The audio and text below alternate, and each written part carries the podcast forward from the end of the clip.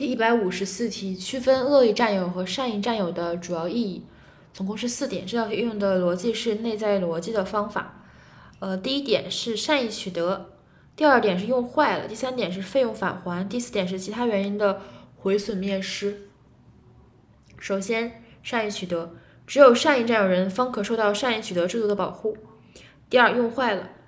占有人因使用占有的不动产或者动产，致使该不动产或者动产受到损害的，恶意占有人应当承担赔偿责任。第三，费用返还，占有人对于因维修、因维护占有的不动产或动产支出的必要费用，善意占有人啊，可以要求权利人返还，而恶意占有人则无此项请求权。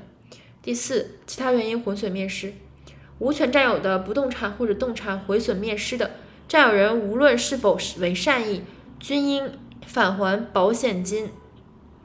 赔偿呃补偿金或者赔偿金给权利人，权利人的损害未得到足够补偿的，未得到足够弥补的，占有人还应赔偿损失。就是无论是否为善意，都应该返还这个物伤代位金，就是保险金、赔偿金或者补偿金给权利人。但如果要是权利人的损害未得到足够弥补的，恶意占有人还应当赔偿损失。总结一下：第一是善意取得制度，第二是用坏了，第三是费用返还，第四是其他原因毁损灭失的这么一个弥补损失的额外弥补损失的问题。